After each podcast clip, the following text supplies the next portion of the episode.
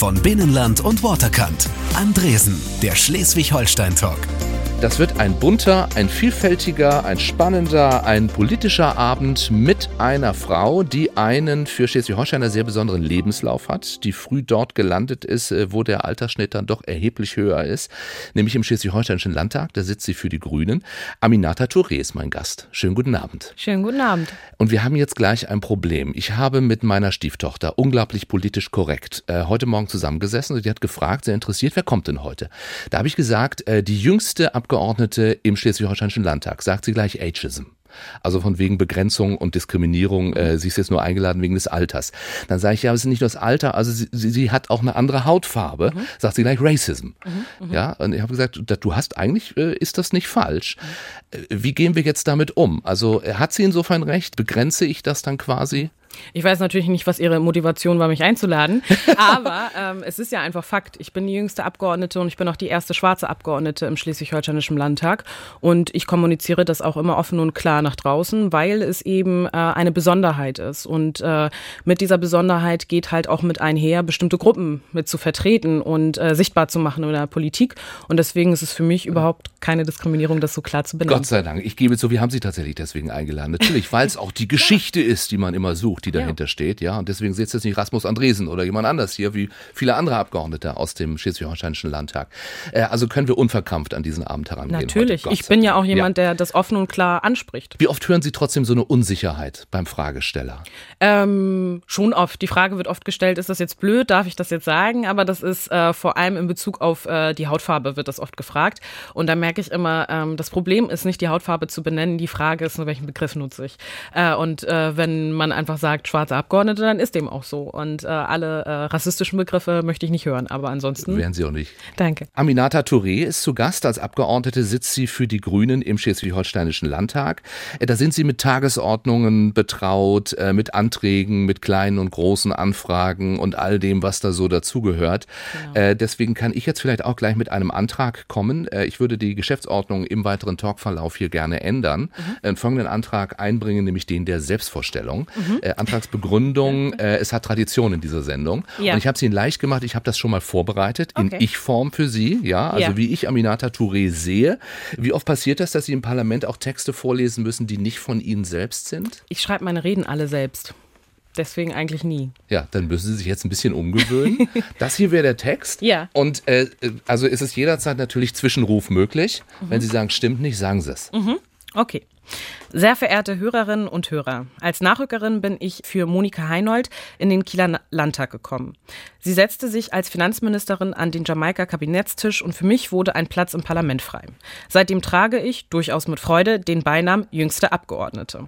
Dass ich, Aminata Touré, heute auf dieser politischen Bühne Schleswig-Holstein stehe, dass ich wurde, was ich bin, habe ich meinen Eltern zu verdanken. So wie alle Kinder, klar und doch auch anders. Meine Eltern sind aus Mali geflohen. Der Putsch 1991 und seine Folgen trieb sie aus ihrem Heimatland und nach Deutschland. Als ich 1992 in Neumünster geboren wurde, lebte sie ohne klare Bleibeperspektive in einer Flüchtlingsunterkunft, also ich. Die ersten fünf Jahre meines Lebens habe ich so verbracht. Zwölf Jahre hat diese Zeit der unsicheren Duldung gedauert. Dann haben wir deutsche Papiere und damit offiziell eine neue Heimat bekommen. Für mich die einzige, die ich kannte und erlebt hatte. Mit 13 war ich das erste und bisher auch letzte Mal in Mali, um das Land, die Familie, meine Eltern und irgendwie auch meine Wurzeln kennenzulernen. Mein politisches Engagement hat natürlich mit meiner Geschichte zu tun. Ich war ein Flüchtlingskind. Ich bin eine Schwarze. Ich weiß, wie sich alltäglicher Rassismus anfühlt und ich sehe Not, Krisen und Kämpfe in Mali auch mit den Augen einer Angehörigen, die dort Familie hat. In Neumünster an der Gesamtschule Falderer habe ich Abitur gemacht. In Kiel Politikwissenschaften und französische Philologie studiert. Ein Auslandssemester habe ich in Madrid verbracht und drei Jahre für die grüne Bundestagsabgeordnete Luise Amtsbeck gearbeitet.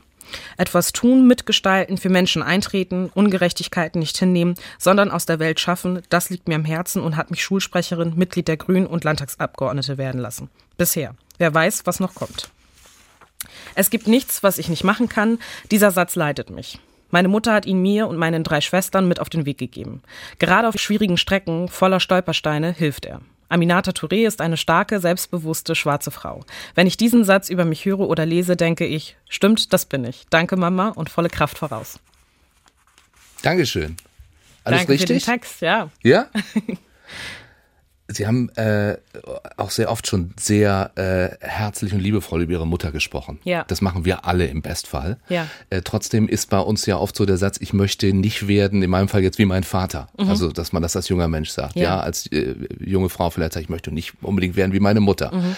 Bei Ihnen war das anders, oder? Bei mir war das anders. Ich habe äh, absolute Hochachtung vor meiner Mutter und umso älter ich werde, umso ähm, deutlicher verstehe ich eigentlich, vor welchen Herausforderungen sie stand und mit welcher ähm, Würde und Größe sie all die Herausforderungen, die ihr bevorstanden, gemeistert hat. über die wir auch noch sprechen werden. Wo soll Ihre Reise hingehen? Also wo sehen Sie sich in fünf Jahren? Das ist jetzt kein Personalentwicklungsgespräch, aber irgendwie ja doch interessant als Frage mal. Ja, das ist eine gute Frage und die Frage bekommt man natürlich oft gestellt, gerade wenn man Politik macht. Ähm, und ich weiß es tatsächlich nicht, ähm, aber ich wusste es auch noch nie so richtig, äh, wo genau will ich eigentlich hin. Ich wusste immer, was ich in diesem Moment machen möchte.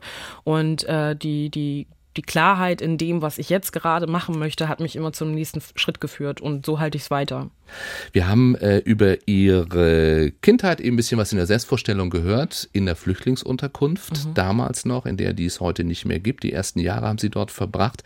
Wie sah Ihr Zuhause aus? Also welche Erinnerungen haben Sie an Ihre ersten Lebensjahre? Also ähm, ich habe natürlich, oder wir haben noch viele Fotos davon ähm, und das war, ich sag mal, eine relativ normale Wohnung, nicht sonderlich schön, ähm, ein bisschen heruntergekommen und ähm, das Einzige, was quasi nicht so war wie in anderen Wohnungen, nehme ich mal an, ist, dass man eine Dusche hatte. Ähm, und die Dusche war immer eine Gemeinschaftsdusche im Keller unten.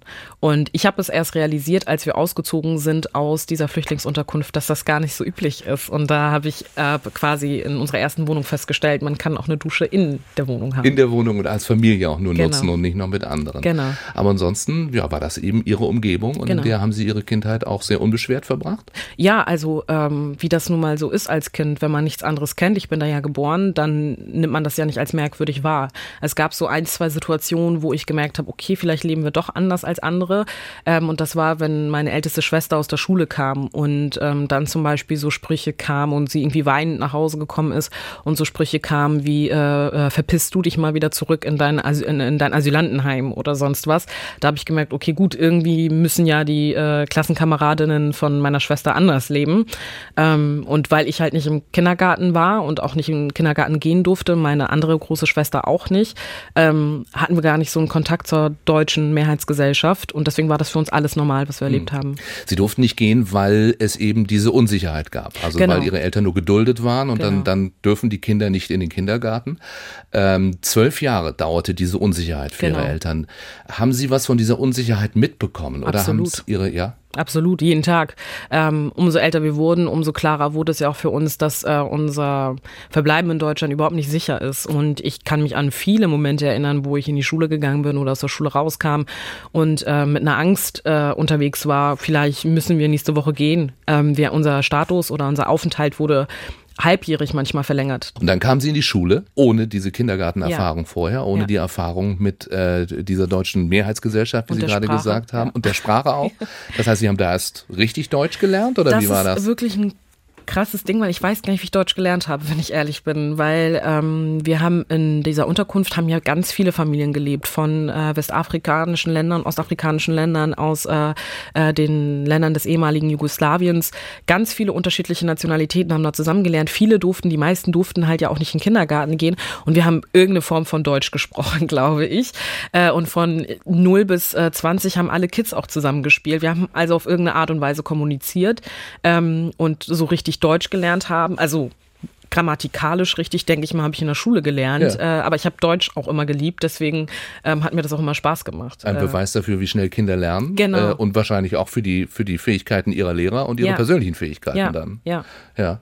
Das war eine Zeit damals, als ihre Eltern nach Deutschland kamen, ähm, da war, wie soll ich sagen, äh, Ausnahmezustand möchte ich es nicht nennen, aber es war keine schöne Zeit. Also viele äh, in meinem Alter natürlich erinnern sich äh, sehr daran, ausländerfrei war das Unwort des Jahres Ja. 91, dann gab's äh, Lichternhagen, Mölln, Solingen.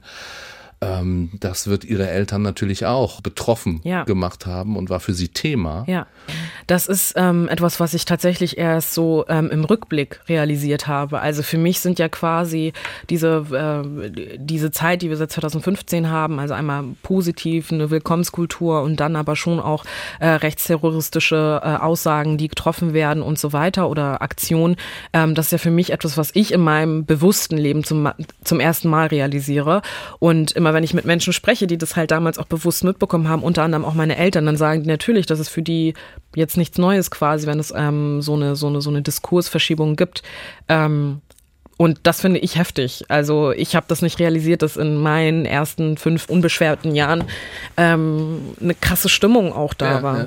Wir werden noch weiter sprechen darüber, wollen erstmal Musik hören. Sie ja. haben sich Musik auch ausgesucht. Genau. Äh, zum Beispiel Yusun Dur. Ja. Seven Seconds. Genau. Herrlich. Seven Seconds Away. Ja, ein, ein Radiosong seit ja. vielen Jahren. Wird viel zu selten gespielt. Das Warum stimmt. der? Welche Beziehung haben Sie zu ähm, dem? Ich habe versucht, Lieder rauszusuchen, äh, zu denen ich jetzt eine Beziehung hatte oder früher eine Beziehung hatte. Und äh, das ist ein afrikanischer Künstler aus Westafrika, der auch in, einem, in der Mainstream-Musik angekommen ist. Und das fand ich halt einfach spannend, weil zu Hause haben wir viel westafrikanische Musik gehört.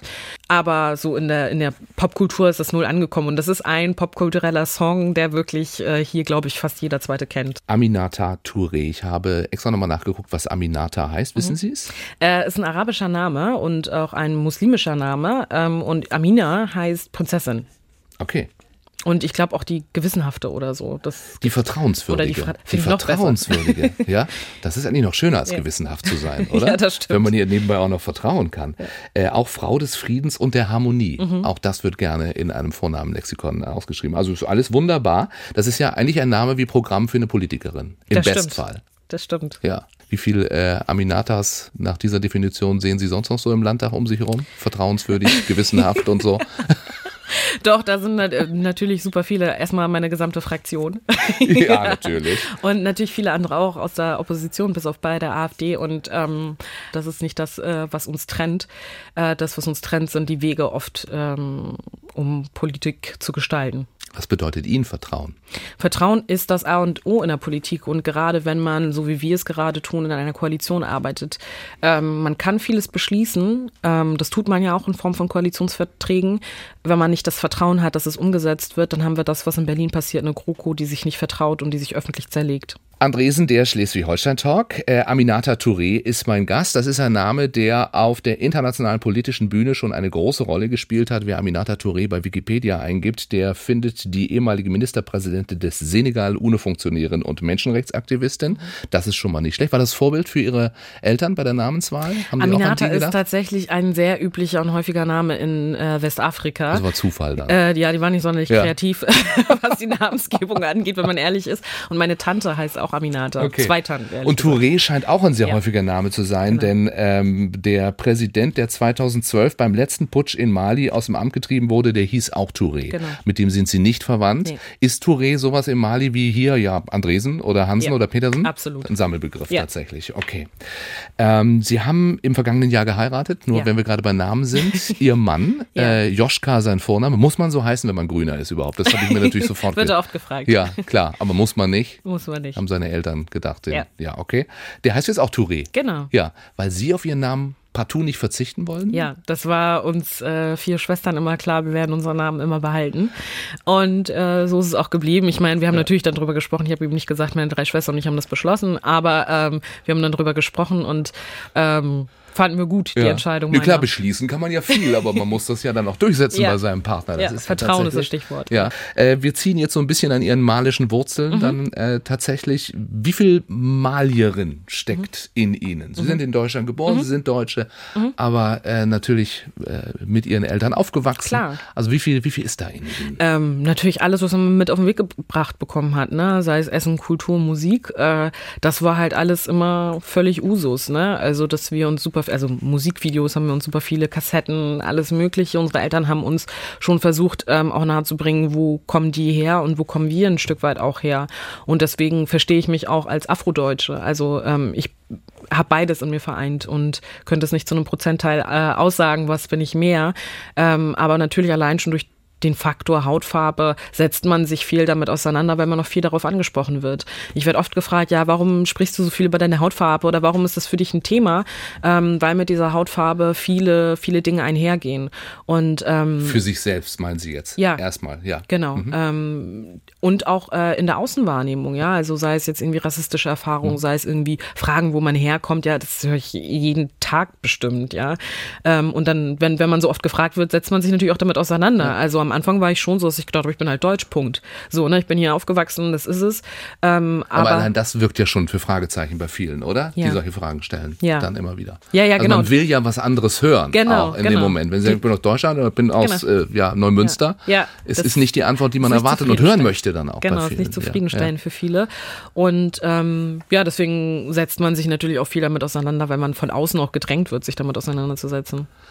Bevor Sie mit 13 äh, ne, nach Mali mhm. gefahren sind, in das Land Ihrer Eltern, auf das einzige Mal, dass Sie ja. da gewesen sind, äh, was haben Ihre Eltern Ihnen erzählt über das Land vorher schon? Ähm, also sowohl die positiven wie auch die negativen Dinge. Ich meine, wir haben natürlich irgendwann die Frage gestellt, warum sind wir eigentlich in Deutschland? Also scheinbar ist es ja nicht wirklich unsere Heimat, weil das immer wieder in Frage gestellt wird und weil wir keinen dauerhaften Aufenthaltsstatus haben.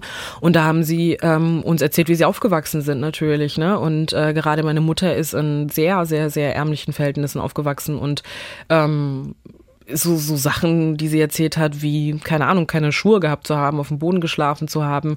Das waren so krasse Sachen da, wo wir immer gedacht haben, okay, uns geht's im Vergleich zu dem, wie meine Mutter aufgewachsen ist, ziemlich gut. Und das haben sie uns auch immer wieder gesagt. Sie haben immer den Vergleich äh, gezogen, haben gesagt, wir haben ein absolutes Privileg, hier leben zu dürfen und dass wir hier aufgenommen worden sind, auch wenn es unsicher ist, weil sie einfach unter bitterarmen Verhältnissen aufgewachsen ist. Wie haben Sie das Land dann erlebt und die Menschen, als Sie dort waren? Ähm, das war total krass krass natürlich für einen, weil wir, ich war noch nie vorher in einem Land da, wo alle Menschen so aussahen wie ich. das kannte ich ja einfach nicht. Ne? Ähm, das haben viele, viele erzählen das ja immer als Urlaubsereignis und sagen, ja, da war ich die einzig weiße Person auf einmal. Dann sage ja. ich immer, welcome to my life. Ähm, das war schon immer so bei mir.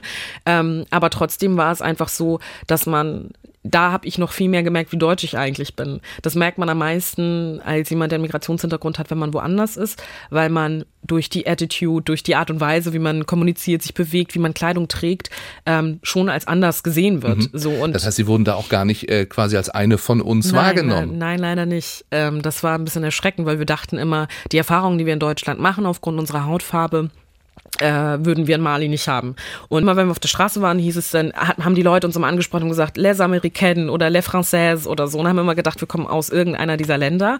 Und dann ähm, haben wir uns gedacht, gut, wie kriegen wir es hin? Wir hatten ja natürlich unsere Kleidung aus Deutschland mit dabei und sahen sehr westlich aus. Und dann haben wir uns Kleider schneidern lassen, ähm, also ne, von einer, einer so traditionelle Kleidung mhm. schneidern lassen. Und dann hatten wir die an und dann dachten wir so, okay, jetzt sind wir undercover, jetzt, jetzt sind wir wirklich ja, inkognito. Ja.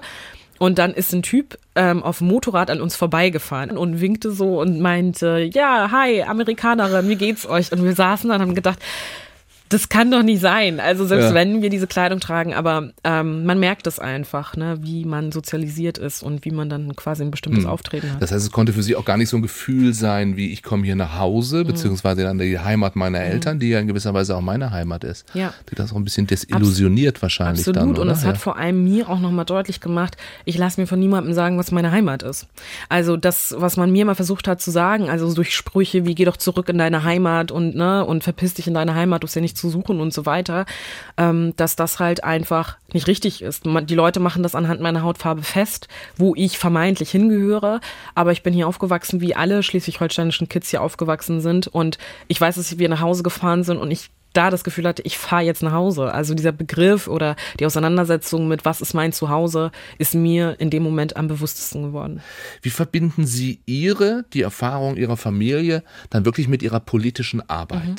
Also ähm, für mich geht es um mehr als meine eigenen persönlichen Erfahrungen, die ich mache, sondern ich sehe im Austausch mit vielen, die den gleichen Hintergrund haben wie ich, dass sie ähnliche Erfahrungen gemacht haben. Und dann wird es ja politisch relevant, ähm, weil es nicht darum geht, quasi meine Vergangenheit zu verarbeiten in Form von Politik Politik, sondern die von ähm, kollektive Erfahrungen, die gemacht werden. Ja. Aber Sie haben ja auch ein anderes Verständnis natürlich. Absolut. Ne? Also ein anderes Verständnis dafür, wenn jetzt zum Beispiel, oder ich frage mal so, was denken, was wissen, was verstehen Sie besser, mhm. wenn es äh, im Landtag zum Beispiel geht um anwachsende Kriminalität mhm. in der Flüchtlingsunterkunft mhm. in, in Bo steht. Und wenn man dann nach Lösungen sucht, ja. dann gehen Sie anders ran, ja. Auch. Das glaube ich und hoffe ich, dass ich das tue, weil natürlich genau diese Komponente, neben dem, dass ich mich wissenschaftlich damit auseinandergesetzt habe, dass ich in diesem Bereich gearbeitet habe, ähm, natürlich die Komponente hinzukommt, ähm, die eigenen Erfahrungen, die man gemacht hat.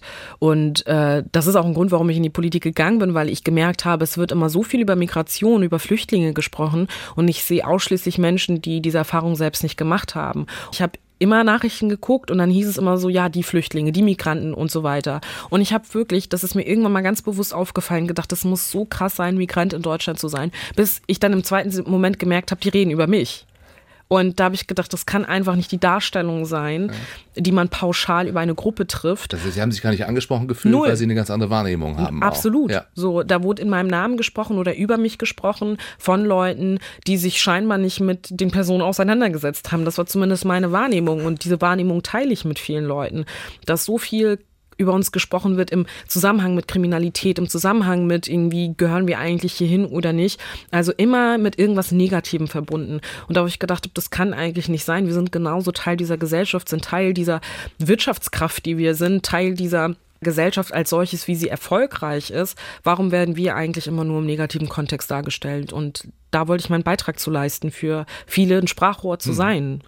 Das tun Sie jetzt, das sind Sie. Mhm. Ähm, aber was denken Sie, warum äh, fällt Ihnen jetzt als 26-Jähriger mhm. diese ja doch recht einzigartige Rolle zu? Warum mhm. äh, sind es nicht, wir haben vorhin über, über die 90er Jahre gesprochen, mhm. viele, die damals auch schon 20, mhm. 30 waren, warum sind die nicht in der Politik? Also warum, warum fehlt es oder fehlte es vor Ihnen an diesen Sprachrohren? Ähm, also einmal gibt es ähm, mit jemandem wie zum Beispiel Seppi Midiatli äh, aus der SPD ja durchaus jemand, der aus der migrantischen Community Community selbst kommt, einen äh, Hintergrund hat. Das ist irgendwie noch die Stufe davor. Genau, das ja? ist natürlich also, die Gastarbeitergeneration ja. und beziehungsweise die Kids der Gastarbeitergeneration. Ja. Und bei mir ist es letzten Endes auch nichts anderes, weil wenn man darüber nachdenkt, dass meine Elterngeneration äh, in den 90ern hergekommen ist, bin ich ja die zweite Generation. Und das ist gar nicht unüblich, dass erst in der zweiten Generation dann vielleicht auch eine andere Form des Selbstverständnisses des, der Zugehörigkeit gehört. Also meine Mutter ist auch jemand, der komplett sagt, Deutschland ist mein Zuhause. So auch wenn sie inzwischen hat sie mehr Zeit hier verbracht als in ihrer Heimat. So ne, das entwickelt sich auf jeden Fall auch. Aber ähm, bei mir war es von Tag eins so, dass ich dachte, okay, das ist mein Zuhause. Und meine Mutter, ich habe viele Gespräche mit ihr geführt, da wo sie gesagt hat, aber ich bin begeistert davon, für wie selbstverständlich du es hältst, dich als Deutsch zu definieren, obwohl dir fast jeden Tag entgegengeschleudert wird, dass du es nicht bist. so. Und ähm, das ist, glaube ich, den Konflikt, den wir so in der zweiten Generation auch für die nächsten und nachkommenden Generationen ausfechten müssen ähm, dass wir mit einer Selbstverständlichkeit auch äh, akzeptiert werden. Andresen, der Schleswig-Holstein-Talk, nur auf NDR1 Welle Nord. Wir lieben Musik, wir lieben Schleswig-Holstein. Moin. Mein heutiger Gast ist äh, 20 Jahre jünger als ich, äh, könnte meine Tochter sein und regiert dieses Land mit. So alt ist man tatsächlich schon. Aminata Touré von den Grünen. Schönen guten Abend. Guten Abend. Wir machen hier auch, auch daran merkt man äh, natürlich das Alter. Hier werden schon Instagram Stories gemacht Klar. um uns herum. Ich möchte bitte markiert werden. Können wir das bitte Ihrer persönlichen Referentin auch mitteilen? Absolut. Auch in meinem Alter sind Follower noch äh, wichtig. Kommen da Sticker drauf oder was? Wie, wie läuft oh, das dann ich so bin nicht so ein, Ich bin nicht so ein Sticker-Mensch, aber ja. klassisch mit Text irgendwie. Lieblingsfilter? Oh, oh, Jakarta heißt er. Jakarta? Ja. Ich liebe New York. Okay, cool. Ja, das, immer, das aber, hat vielleicht mit meinem hellen Teint zu tun. ja, das, das, gibt immer noch ja. so ein bisschen, ja. Bisschen. Ja, Filterkompatibilität ist ein Thema, weil man äh, mit unterschiedlichen Hautfarben einen Filter drüber ist legen so, möchte. Ne? Ja, am ja. schlimmsten ist es mit meinem Kollegen Lasse Petersdotter. Der ist sehr weiß und ich bin halt sehr schwarz und da kriegen wir in der Regel keinen richtigen Und man kann Filter immer nur einen pro Bild. Ja, ja, es ist so. So, hier werden noch Fotos gemacht. Das ist Ihre Referentin jetzt auch hier. Genau, ja. mein. Ist auch noch sehr jung, oder? Ja, wir sind gleich alt.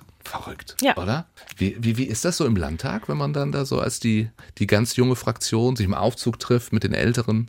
Ja, wie ist das? Also inzwischen, also inzwischen habe ich mich ja total dran gewöhnt. Aber Haben die sich auch dran gewöhnt? Das ist ich ja hoffe wahrscheinlich es. eher. Ja. ja. die sehen mich ja oft. Am Anfang war das schon komisch, weil wenn man natürlich, ich meine, wie alt, ich war 24, als ich in den Landtag gekommen bin und war eigentlich natürlich dann irgendwie während des Studiums und so weiter immer von Leuten umgeben, die genauso alt waren wie ich. Und jetzt bin ich halt natürlich von Leuten umgeben, die so alt sind wie meine Eltern oder Großeltern groß ist es? ist Großeltern zu hart, weiß ich gar Nö, nicht. da aber sind schon auch Großeltern ich glaub dabei. Schon, ich glaube Ja, schon, dass, ja, ja, auch, ja. dass einige meine Großeltern sein könnten. Genau, also das ist natürlich ein anderes Umfeld äh, an Leuten. Daran muss ich mich auch gewöhnen, muss ich ehrlich sagen, wenn man von so einem ganz jungen Umfeld zu so einem, ja schon anderem Umfeld kommt, klar. Wir haben das zu Beginn unserer Sendung besprochen. Wir haben es geklärt. Sie bezeichnen sich als Schwarze oder als Afrodeutsche, weil sie mit schwarzer Haut in Deutschland geboren sind. In welcher Situation, zu welcher Zeit in Ihrem Leben, ich meine, Sie haben so ein bisschen äh, auch schon erzählt, haben Sie bewusst erkannt, das, was ich hier erlebe, das fühlt sich nicht nur blöd an, sondern es ist auch wirklich rassistisch. Ja, eigentlich durchgängig. Also so die ersten so bewussten Erinnerungen, die ich habe, ist auf jeden Fall, als wir dann, äh, nachdem wir in der Flüchtlingsunterkunft waren, in unserer ersten Wohnung gewohnt haben. Ähm, und meine Schwester und ich an irgendeinem Sonntag mal äh, spazieren gegangen sind und wollten irgendwie Naschen kaufen. Und dann sind wir zurückgegangen und ich glaube, wir waren echt so sechs und sieben. Meine Schwester ist ein Jahr älter als ich. Jemand ist auf uns zugekommen zu Fuß und hat uns beleidigt und angespuckt und alles möglich und uns rassistisch beleidigt. Und dann kam jemand im Auto dran vorbei und da war ich so froh drum, weil es beide Seiten gezeigt hat, die man auch in der Gesellschaft haben kann. Ein erwachsener Mann, auch der dann meinte, äh, hört, hör sofort auf, diese Kinder zu beleidigen. Also wir waren halt am Ende, ne? In dem Moment, wir wussten nicht, was wir machen sollten. Und es war noch ein bisschen hin bis zu uns nach Hause. Und äh, dann ähm, ist der eingeschritten. Und da sind zwei Sachen für mich bewusst geworden auch. Oder wenn ich das so aus rückblickend. Einerseits, wir haben Probleme mit Rassismus, mit Rechtsextremisten, mit Rechtsterrorismus. Und auf der anderen Seite gibt es aber eine große und starke Kraft von Zivilcourage von Leuten, die Rassismus nicht in Ordnung finden. Und ich glaube auch nicht, dass das jetzt unbedingt jetzt jemand war, der jetzt irgendwie, weiß nicht, unbedingt äh, politisch aktiv war oder sonst was, sondern der das gesehen hat und gesagt hat, das geht nicht. Und da war ich froh drum, weil es diese Seite auch gezeigt hat. Aber wie schön, dass Sie das auch für Klar. sich so quasi dann abgespeichert Ja. haben. Dass Sie, ich meine, es wäre bei, bei den Erfahrungen, und ich glaube, der Alltagsrassismus wird Ihnen nicht nur als Sechs-, Siebenjährige begegnet Ja. sein, sondern wahrscheinlich bis heute. Bis heute, klar. Dass Sie äh, hätten wahrscheinlich allen Grund zu sagen, ich verliere auch ein bisschen den Glauben an Ja. dieses Land, an meine Mitmenschen. Ja, und diesen Moment hatte ich nie. Diesen Moment hatte ich nie und das hat auch wiederum viel mit meiner Mutter zu tun. Ich meine, die hat die, ihr Abschluss wurde nicht anerkannt. Sie musste immer in Jobs arbeiten, die eigentlich nicht ihrer Qualifikation entsprachen. Ähm, sie wusste nicht, ob sie hier bleiben kann und so weiter und so fort. Aber meine Mutter war nie verbittert. Meine Mutter war immer guter Ding und hat immer gesagt, wir haben Glück und es ist gut, dass wir hier leben dürfen. Und ähm, da, da das hat voll abgefärbt bei mir. Sie haben gerade gesagt, das ist Ihr, Ihr Kampf, Mhm. ja, den Sie ja früh begonnen haben. Auch tatsächlich schon an der Schule, der Gemeinschaftsschule Faldera damals, äh, das Projekt Schule gegen Rassismus Genau. ins Leben gerufen. Jetzt waren Sie vor kurzem mal wieder da. Erstmal, das stelle ich mir ganz komisch vor. Ich sag mal, wenn, wenn Landtagsabgeordnete an ihre Schule von damals gehen, dann sind die Lehrer meistens nicht mehr da und es hat sich ganz viel verändert. Sie werden wahrscheinlich all Ihre Lehrer von damals oder ganz viele wieder getroffen haben und kommen jetzt als jemand, der mitentscheidet auch darüber, was weiß ich, wie viel Finanzen an die Schule gehen zum Beispiel im Landtag. Wie begegnet man ihnen dann da? Also erstmal ist es ganz schön, äh, dass viele Lehrer total stolz draufblicken. So, ne? ähm, nicht jeder Lehrer hat was damit zu tun. Äh, viele haben einem auch Steine in den Weg gelegt. Aber es gibt auch super viele Lehrer, die total supportive waren und die total unterstützend waren. Und äh, bei denen ist es super schön, die wieder zu treffen und äh, zu merken, die haben halt ihren Beitrag auch dazu geleistet, dass man mit einem bestimmten Selbstverständnis auch rausgegangen ist aus der Schule. Nun ist nicht das ganze Leben ein Schulprojekt. Ja. Ja, Sie sind jetzt an einer ganz anderen Stelle. Was tun Sie heute in der ja sehr viel einflussreicheren Position Ja. als Landtagsabgeordnete gegen Rassismus? Ja, wir haben ähm, 2017 ja einen Koalitionsvertrag geschrieben und wir hatten zwölf Hauptverhandlerinnen von den Grünen. Eine davon war ich und habe mich unter anderem äh, für das Thema ähm, Rassismus natürlich oder gegen Rassismus eingesetzt und habe dafür gekämpft, dass wir einen Landesaktionsplan gegen Rassismus auf den Weg bringen werden. Und genau daran arbeiten wir und das ist etwas total Schönes zu sehen, dass man tatsächlich was verändern kann durch die Teilhabe in einer Regierung. Mischen Sie sich auch ein, wenn jemand einen äh, Schaumkuss unter seinem früheren Namen bestellt?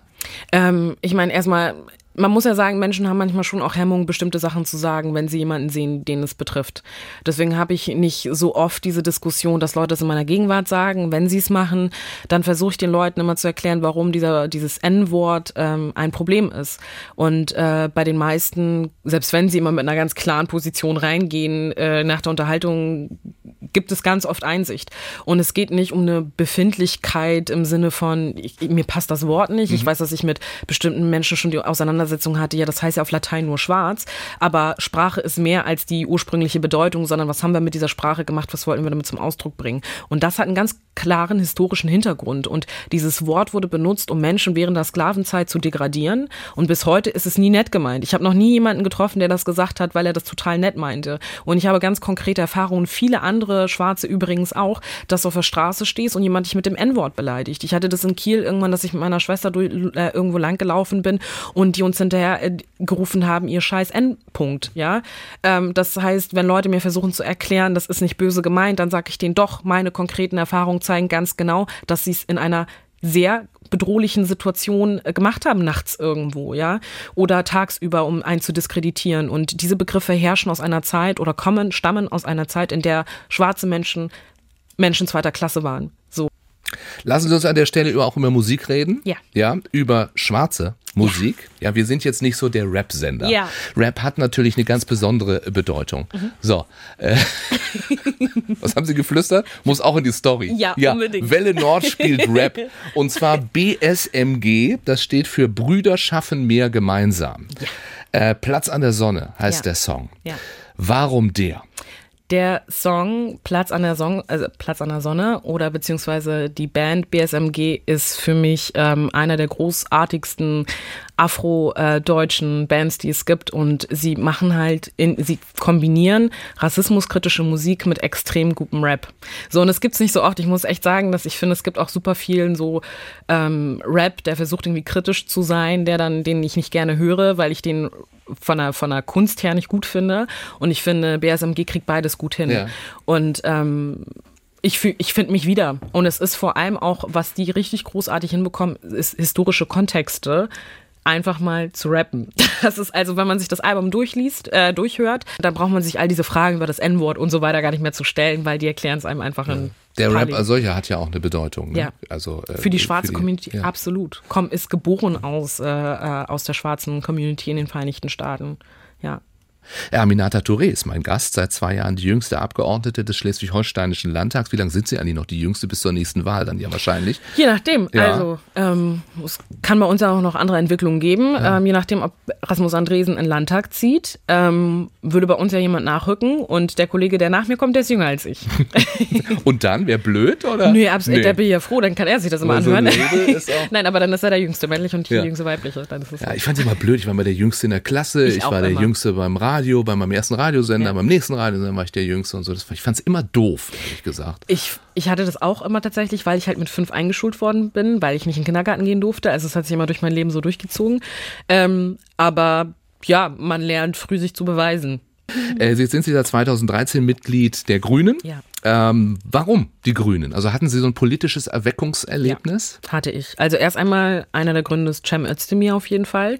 Äh, ich fand es halt total krass zu sehen, dass es jemanden gibt, der ähm, bei einer, bei, bei einer der bedeutendsten Parteien äh, Deutschlands Vorsitzender ist, der auch einen Migrationshintergrund hat. Und ich hatte ein Praktikum gemacht nach meinem ersten Semester Studium, habe das dann beim Flüchtlingsbeauftragten des Landes Schleswig-Holstein gemacht und habe dann gemerkt, okay, krass, viele Sachen im Flüchtlingsbereich sind immer noch problematisch. Und dann habe ich mir angeguckt, welche Parteien ähm, positionieren sich eigentlich wie. Und bei den Grünen habe ich mich am nächsten dran gefühlt und habe aber auch gesehen, da ist noch Potenzial. Da geht noch, das geht noch weiter Geht nach noch mehr. oben. Genau. Ja. Robert Habeck ist ein Fan von Ihnen. Wie cool ist die denn, soll er gedacht haben. Es war der Landesparteitag damals. Genau. Sie waren da als, als Parteimitglied natürlich und haben dann äh, gesagt, draußen ist gerade eine Demo gegen Nazis. Mhm. Warum sitzen wir hier und reden? Äh, lasst doch alle mal rausgehen. Genau. Und das fand er cool. Und Ja. Sie sind dann auch rausgegangen, oder? Sind wir, genau. Ja. Da gibt's auch äh, ein Bild von der Situation, weil er war ja noch Minister damals und äh, wurde dann irgendwie halt begleitet von der Polizei. Und äh, ich kann mich auch noch dran erinnern, dass er meinte, so, oh, das war ihm so ein bisschen unangenehm und dachte sich so vielleicht nicht so sonderlich cool, jetzt irgendwie so auf eine Demo zu gehen, auf so eine linke Demo quasi. Und ähm, ich habe in dem Moment gesagt, ich habe damit überhaupt kein Problem und ich fühle mich gerade als schwarze Frau ja sicher, wenn die Polizei da ist, weil und auch das hat was mit meiner Geschichte zu tun, weil meine Eltern halt aus einem Land kommen, da wo solche staatlichen Strukturen, Gewaltmonopole nicht ganz eindeutig verortet sind, sondern die hin und her wirbeln und die zu Konflikten führen. In Deutschland haben wir es ganz klar einen Grund, warum Rechtsstaatlichkeit bei uns funktioniert. Und deswegen habe ich ihm in dem Moment gesagt, ich bin froh, dass die Polizei da ist und sie ist da, um Demonstrationen zu ermöglichen, Meinungsfreiheit zu ermöglichen und uns aber auch auch zu schützen als Teile von einer Minderheit beispielsweise oder einer politischen Organisation. Hm. Und das hat offenbar äh, Robert Habeck so beeindruckt, dass er ihren Namen von da an auf dem Zettel hatte? So ist die Geschichte, glaube ich. So ist die ja. Geschichte. So war es ja wahrscheinlich. So, und dann kam sie dann irgendwann auf den Platz von Monika Heinold. Mhm. Äh, und ich meine, diese Geschichte aus Neumünster zeigt ja Debatten wichtig, aber rausgehen offenbar wichtiger. Mhm. Jetzt sind sie aber im Landtag, da mhm. geht es um viel Debatten, mhm. um viel äh, Reden, um Anträge. Ja. Ich kann mir vorstellen, dass man auch die eine oder andere Zerreißprobe erlebt. Voll. Ja, man hat also viele Papiere und denkt, mhm. draußen ist das Leben. Mhm. Ja, und ich glaube, das ist das Falscheste, was man tun kann, wenn man äh, in ein Parlament gewählt wird, nur im Parlament zu sitzen. Weil unsere Aufgabe hört ja nicht auf, mit den Leuten im Austausch zu sein. Und deswegen ähm, bin ich immer viel unterwegs, sehr viel, auch, nach wie vor auf Demonstrationen bin ich äh, für Flüchtlinge, für die Rechte von Frauen, für die Rechte von Lesben, Schwulen, Trans, Interpersonen ähm, und so weiter. Ja, alle Dinge, für die es sich zu kämpfen lohnt, bin ich auf jeden Fall auf der Straße nach wie vor im Austausch mit Menschen, weil unsere Aufgabe als Abgeordnete ist ja nicht dann ab dem Moment, wo wir gewählt werden, da drin zu sitzen und äh, die Wärme zu genießen, sondern die Position von draußen nach Aber drin sie, zu bringen. Sie treffen ja Entscheidungen da ja. drin auch im Bestfall. Ja, ne? Und, dieses, die beruhen natürlich auf dieser, diesem ganzen demokratischen Prozess, der ja auch sein richtiger voll. ist, aber mit viel Verwaltung eben zu tun hat und ja. wahrscheinlich auch sehr langwierig ja, vielen. Aber ich finde, und das Dingen. ist halt genau der Punkt, die, auf, auf welcher Basis treffe ich meine Entscheidung? Das ist ja genau die Frage. Mache ich das nur mit mir selbst aus oder mache ich das mit den Menschen aus, die ich im Parlament vertrete? Wie oft wird Ihnen denn in so einem Ausschuss jugendliche Ungeduld vorgeworfen? Noch nie. Nee? Noch nie.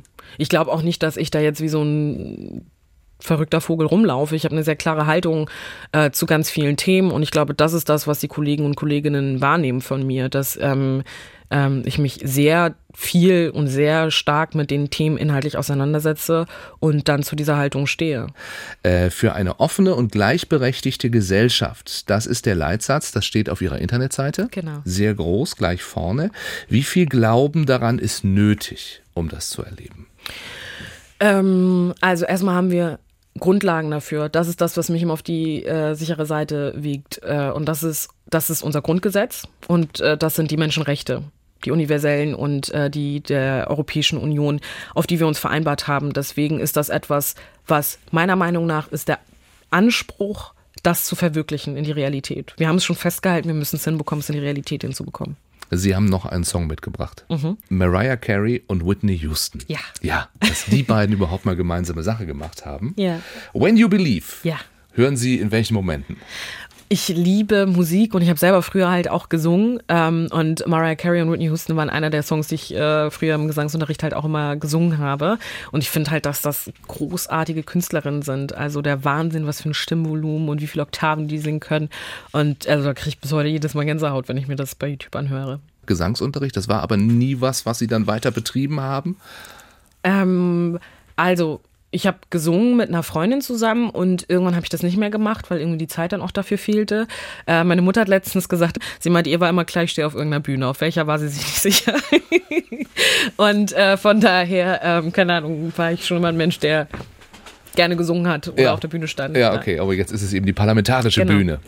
Dann lassen Sie uns doch noch mal über Mali sprechen. ja, das Land, aus dem Ihre Eltern nach Deutschland äh, geflohen sind, in dem immer noch Familie ja von Ihnen lebt. Sie haben erzählt, dass Sie ja einmal erst da waren, ja. sehr, sehr eindrucksvoll auch erzählt von Ihren Erlebnissen damals und dass es eben nicht so das Gefühl war, quasi in, in die Heimat mhm. zu kommen.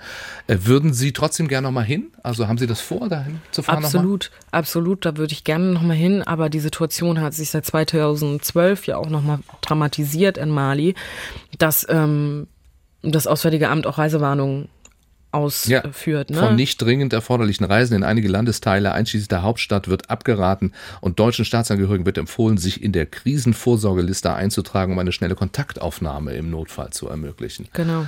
Wenn man das über das Land seiner Eltern liest, dann, äh, was geht Ihnen da durch den Kopf? Das tut ziemlich weh und gerade meiner Mutter hat es weh getan, wieder zu erleben, dass das Land instabilisiert wird. Und dann muss man sich vorstellen, in dieser Zwischenzeit durften wir ja lange Zeit gar nicht nach Mali fahren. Und jetzt ist wieder so eine Phase, wo man da dort nicht hinfahren kann und einem davon abgeraten wird. Sind Bundeswehrsoldaten dort. Ja. Äh, bis zum Juni ist ja noch geregelt, der Einsatz. 1400 Bundeswehrsoldaten, der gilt als der gefährlichste seit langem Ja. überhaupt äh, für äh, die Bundeswehr. Zwei Hubschrauberpiloten sind ums Leben gekommen, Genau. erinnern wir uns noch dran. Was antworten Sie denen, die sagen, die Bundeswehr hat in dem afrikanischen Land nichts verloren? Was sollen die da? Ja, ähm, ich meine, das ist ja äh, eingebettet in einem äh, UN, in eine UN-Mission. Und das ist ja auch die Position, die wir als Grüne vertreten, wenn man äh, sich dazu entscheidet, äh, Bundeswehrsoldaten zu entsenden, dann immer nur im Kontext einer Friedensmission zusammen mit der Vereinten Nationen. Und ähm, das ist das, was gerade in Mali passiert. Äh, die deutsche Bundeswehrsoldaten, über 1000 an der Zahl, sind in diesem MINUSMA-Einsatz, wie er sich nennt, äh, dort unterwegs. Und ähm, bei diesem Einsatz ist zum ersten Mal bei mir auch die Situation gewesen, man kommt von so einer Fundamentalposition grundsätzlich keine ne, ähm, keine keine Bundeswehreinsätze und so weiter schon auch noch mal weg, weil man merkt Menschen sterben da einfach. Und ich meine vor vor also das habe ich erst vor kurzem jetzt in den Nachrichten gesehen, dass wieder ein Angriff war in Nordmali, da wo 135 Personen ähm, ums Leben gekommen sind. Ja, bestialisch ermordet, ne? nach dem, Genau. was man da gehört hat. Genau, Also Frauen, Kinder, Frauen, Kinder, Schwangere, Schwangere, ja. Dann, dann denkt man da anders drüber nach, weil man auch weiß, es trifft die eigene Familie und dann ist man da nicht mehr so klar, wenn es ähm, etwas Theoretisches für einen ist, sondern ganz reell für die eigene Familie. eine Ja, persönliche. Betroffenheit verändert, ne? Ja. auch den Blick auf, auf Umstände Ja. und auf Notwendigkeiten Ja. dann tatsächlich. Und, und nichtsdestotrotz darf man natürlich, natürlich nicht nur auf Basis dessen Entscheidung treffen, aber deswegen finde ich diese Haltung auch völlig vernünftig zu sagen, nur eingebunden und eingebettet in ähm, UN-Missionen. Hm. Sie haben ja Politikwissenschaften studiert. Wie sehr bekämpfen die westlichen Industriestaaten zum Beispiel in Mali äh, Probleme, die sie ja als Kolonialmacht selbst gesät haben? Wir haben als Grüne setzen wir uns ja viel damit auseinander, inwiefern bestimmte Klimakatastrophen ja auch Auswirkungen eines westlichen Lebensstils sind oder inwiefern auch die Auswirkungen des Kolonialismus verglichen im, in, in, in in der Geschichte der Zeit, in der afrikanische Länder kolonialisiert waren, eigentlich angemessen ist, um zu erwarten, dass die Staaten jetzt komplett wieder berappelt sind. Also das ist immer so, ähm, Mali ist 1960 unabhängig geworden. Und wenn ich dann mit Leuten, mit so neunmal klugen Leuten spreche und sage, ja, warum ist es denn eigentlich so in den afrikanischen Ländern, warum stehen die noch nicht irgendwie auf beiden Beinen, da wo ich mir denke, so, was für ein Zeitabschnitt ist das denn im Kontext von Geschichte, der Menschheitsgeschichte, ja, in der 400 Jahre Kolonialzeit, 400 Jahre Sklavenzeit, alles mögliche, ja, dann finde ich das schon ein bisschen vermessen zu erwarten, die müssen sich jetzt irgendwie von einem Tag auf den anderen irgendwie berappeln. Ähm, und wir müssen umdenken als westliche Nation, die natürlich auf Kosten von Ländern des äh, globalen Südens, wie man sagt, ähm, leben. So, und das merken wir am krassesten bei der Frage Klimaflucht. Wie oft oder haben Sie manchmal das Bedürfnis, ähm, der Familie in Mali zuzurufen, kommt her, ihr habt es besser? Ähm, ich würde mir das gar nicht äh, anmaßen zu sagen, kommt jetzt hierher, weil das ist deren Heimat und die leben da gerne. Ähm, und dort, wo es viele leben zum Glück in nicht konfliktiven Regionen. Insgesamt haben wir einen regelmäßigen Austausch und die sagen, soweit ist alles in Ordnung bei denen. Und wer denn kommt, hat es ja auch nicht leicht, hier schnell, äh, ich sag mal, selbst wenn er bleiben darf, Ja. äh, Fuß zu fassen. Sie haben von Ihrer Mutter gesprochen damals, Ja. bei der es ja sehr lange gedauert Ja. hat tatsächlich, ne? Ja. Also bis sie wirklich sagen konnte, ich habe eine angemessene Arbeit, ich bin Ja. le- letztlich hier auch akzeptiert und angekommen, Ja, oder? genau, absolut. Das hat ja, wie gesagt, irgendwie halt Jahrzehnte gedauert, bis ihr Abschluss überhaupt auch ähm, erst anerkannt worden Ein ist. Hat, französisches Abitur, ne? Genau, Französisch. Le Bac, genau, Le Bac. da- Ja. ähm, und sie hat ja auch studiert und beides wurde nicht anerkannt. Also und äh, jetzt erst vor ein paar Jahren, vor fünf Jahren, glaube ich, wurde Studium und äh, Abitur überhaupt erst anerkannt als Abitur nur. Studium ist immer noch nicht anerkannt. Und das hat natürlich dazu geführt, dass sie ähm, ja eigentlich quasi gar keinen Abschluss in Deutschland hatte. Was würden Sie denn sagen, ist es äh, heute schwerer oder leichter, als vor 26 Jahren hier Fuß zu fassen dann? Ähm, es haben sich viele Regelungen haben sich einerseits zum Besseren äh, verändert, zum Beispiel was die äh, Anerkennung von Abschlüssen angeht, ist es definitiv besser geworden. Wir sind immer noch nicht an einem Punkt, wo man sagt, hurra, aber es ist besser geworden. Das sagen auch viele Leute, die vor 25 Jahren hierher gekommen sind. Ähm, und dann gibt es teilweise auch Verschlechterungen, ähm, eine immer restriktiv werdendere Fluchtpolitik, die es insgesamt schwierig macht, hier Fuß zu fassen. Und es gibt aber auch Verbesserungen in Richtung zum Beispiel Sprachkurse. Ne? Äh, meine Eltern durften beispielsweise damals keine machen. Das hat der Bund inzwischen verstanden, dass das keinen Sinn macht und man sich einfach Probleme schafft. Aber auch in dem Bereich hat der Bund dann halt wieder so eine verrückte Lösung gefunden. Einige dürfen Sprachkurse machen, andere nicht. Und das sind halt so Sachen unter diesen, unter den heute geltenden bundesgesetzlichen Regelungen hätten meine Eltern heute immer noch keinen Sprachkurs machen dürfen. Also von daher, da denke ich mir immer so, wo hat das Lernen stattgefunden? Faktisch nicht so richtig. Ähm, es gibt Verbesserungen, es gibt teilweise auch Verschlechterungen. Ein Abend mit Aminata Touré geht zu Ende. Wir haben am Ende immer noch diese ähm, Schnellfragerunde. Mhm. Das heißt, ich stelle eine Frage, Sie antworten kurz und knapp. Oh. Was Ihnen dazu einfällt, spontan. Okay. Ja? Gut, das ist schwierig für Politiker. Ja. Aber in ihrem Alter vielleicht noch nicht so. Ja, ja? ich hoffe es auch. Die Älteren haben immer die, die, die äh, holen dann immer aus bei jeder Frage tatsächlich. Ich fühle mich stark, wenn viele Menschen an meiner Seite mit mir kämpfen. Meine größte Schwäche ist zu viel gleichzeitig zu wollen. Mali ist für mich. Die Heimat meiner Eltern und ein Teil von mir. An Jamaika mag ich. Die Position und Perspektiven anderer Menschen mitzubekommen, die man selbst nicht vertritt. Ja. Hätte ich jetzt fragen müssen, an Jamaika mag ich nicht, oder? Wäre das einfacher gewesen? Extrem deutsch an mir ist. Ähm, sich an Regeln halten. Frauenpower ist gut, weil es notwendig ist und wir nicht in einer gleichberechtigten Gesellschaft leben. Wenn ich mit einem Fingerschnipsen etwas in der Welt ändern könnte, dann wäre das Erste. Ungerechtigkeit. Meine politische Karriere endet, wenn ich das Gefühl habe, nichts mehr bewegen zu wollen und keine Ambition mehr zu haben. Als deutsche Kanzlerin würde ich.